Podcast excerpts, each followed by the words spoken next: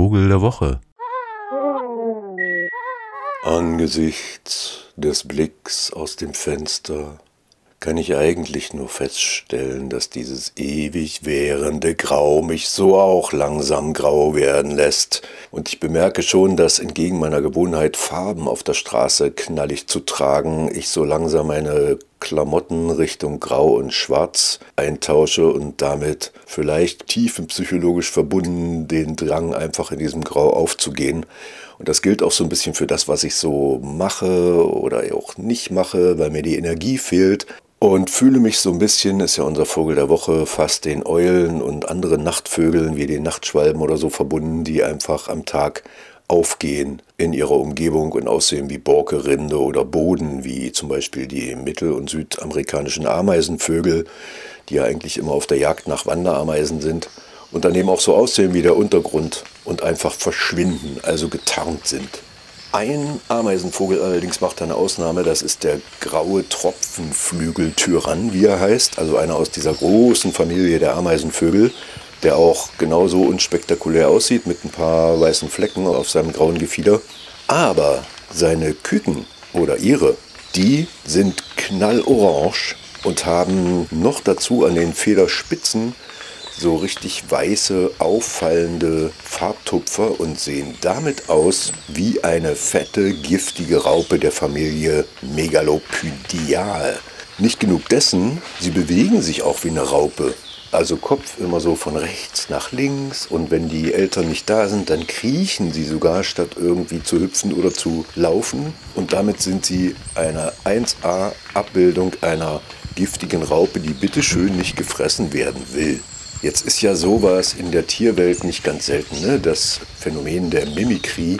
Eine dieser drei verschiedenen Mimikrie-Arten wäre das, die sogenannte Batesche Mimikrie, also etwas Gefährliches nachzuahmen, obwohl man eigentlich gar nicht gefährlich ist, damit in dem Falle unser grauer Tropfenflügeltyrann Junges sich vorm Gefressenwerden schützen kann. Aber es gibt auch sowas wie Selbstmimikrie, das kennen Sie wahrscheinlich von Pfauenaugen oder so anderen Schmetterlingen, die so Augenflecken auf den Flügeln haben, wobei im Übrigen die Weibchen oft noch auffälliger sind, weil sie ja die Eier tragen und also noch gefährdeter sozusagen für den Fortgang der Art dann noch schicker aussehen wir kennen das natürlich auch vom Pfau und seinem Schwanz mit den vielen Augen, da allerdings eher um die Weibchen zu begeistern. Und das gibt es auch im mittel- und südamerikanischen Gnomen-Sperlingskautsgefieder. Der kleine Eulenvogel hat auf der Hinterseite seines Kopfes auch zwei so Augenflecken, damit am Tag, wenn er so rumsitzt, die Fressfeinde denken, oh, der guckt mich an, der wird sowieso gleich wegfliegen. Lohnt sich nicht. Also auch ein schönes Verwandelding.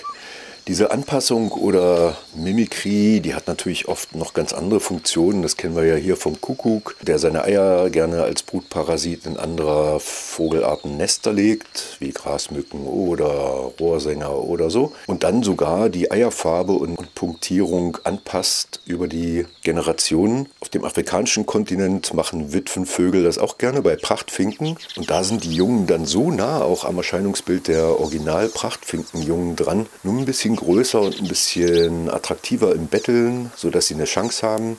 Allerdings schmeißen die nicht wie unsere Kuckucke dann die anderen Jungen aus dem Nest. Also insofern etwas harmloser. Und die Prachtfinken selbst haben auch entschieden, dass sie das jetzt nicht ohne weiteres immer so glauben und bauen stellenweise ein zweites Nest, damit die Witwenvögel dort versehentlich sozusagen die Eier ablegen und sie nicht belästigen, die Prachtfinken. Das ist ja sowieso so eine Sache mit dieser Mimikrie, die nutzt sich ja ab im 1 zu 1 sozusagen. Also irgendwann werden die Räuber mitkriegen, na, so richtig funktioniert das nicht. Wenn da so ein Vogel zum Beispiel irgendeinen Alarmruf nachahmt, dann macht er das fünfmal und dann denkt sich der Räuber, ach komm, du verarschst mich nicht und zack, aber es gibt so ein, zwei, drei Vogelarten auf der Welt, die haben da eine erstaunliche Fähigkeit entwickelt. Einer davon ist der Trauerdrongo. Der kann bis zu 32 andere Vogelarten nachahmen und verwirrt auf der Suche nach Fressen, was er anderen Vogelarten so wegnehmen kann, verwirrt er seine potenziellen Opfer dann genau damit, dass dann auf einmal alle möglichen Vogelarten um dieses Opfer herum anfangen, Laute von sich zu geben und der so hinguckt und wegguckt und was ist hier noch los und was ist da los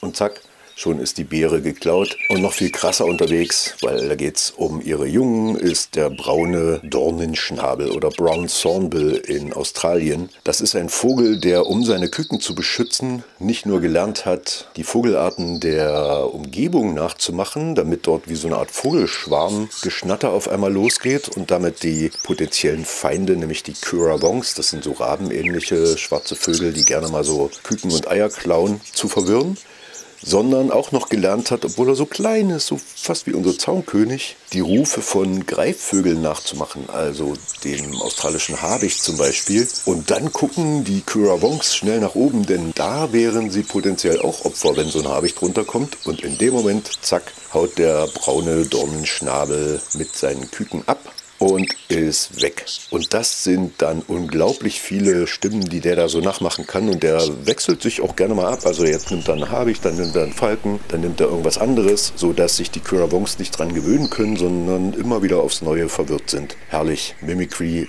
in der Vogelwelt. Man kennt das selten, glaube ich, so in Transformation von Pflanzen zu Tieren oder Vögeln gar. Aber da mir eine Freundin aus Heidelberg gerade etwas sehr Lustiges geschickt hat, möchte ich euch das wenigstens mal erzählen. Es gibt die etwa 4000 Jahre alte Yulan-Magnolie aus China, die für die dortigen buddhistischen Mönche so ein Symbol der Reinheit darstellt und darstellte und schon in der Tang-Dynastie in China in jedem buddhistischen Kloster gepflanzt wurde, heißt auch Jadelilly wenn Sie da mal nachgucken wollen. Und die wiederum, die den nächst Knospen treibt, erzeugt Knospen, die absolut aussehen wie ein wahnsinnig schöner, kleiner, weiß-pinkener Vogel mit gelblichem Schnabel und sogar einem Augenfleck da, wo bei einem Vogel ein Auge wäre. Und es ist eine ganz eigentümliche Blütenform. Jetzt kann das natürlich sein, dass das menschliche Gehirn und Auge da einfach was reininterpretiert, was wir ja irgendwie kennen, denn so tickt ja unser Gehirn. Ne? Abgleich mit dem Bekannten und wenn es unbekannt ist, naja, dann vergessen wir es auch schnell wieder oder fremd oder so. Aber es gibt ja bei Pflanzen durchaus auch so Blütenformen, die zum Beispiel Insektenfärbungen nachmachen, um die anzuziehen, evolutionär. Ja, dass das also besser klappt mit dem Bestäuben und warum nicht? Vielleicht hat diese Julan-Magnolie über die Jahrtausende auch die Fähigkeit entwickelt, ihre Knospen vor dem Gefressenwerden zu schützen, indem sie da einfach so eine Vogelform erfunden hat. Man weiß es nicht. Aber schön ist es dennoch, schauen Sie sich das mal an. Julan-Magnolie oder Jadelilly. Mein Vogel der Woche. Machen Sie es gut und äh, immer schön Farben tragen gegen das Grau. Ciao. Vogel der Woche.